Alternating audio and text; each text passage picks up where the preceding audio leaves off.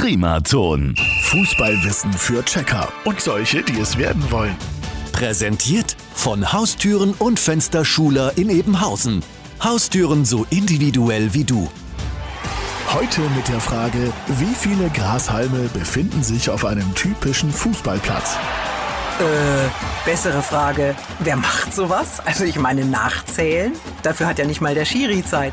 Aber auf zum fröhlichen Erbsenzählen bzw. Grashalmzählen.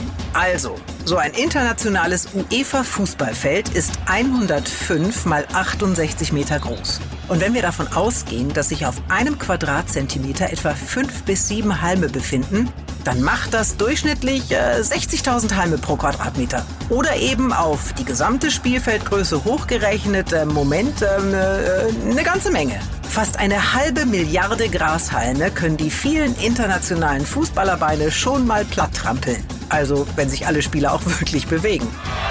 Und morgen gehen wir an die Taktiktafel. Fußballwissen für Checker und solche, die es werden wollen. Präsentiert von Haustüren und Fensterschuler in Ebenhausen. Haustüren so individuell wie du. Primaton.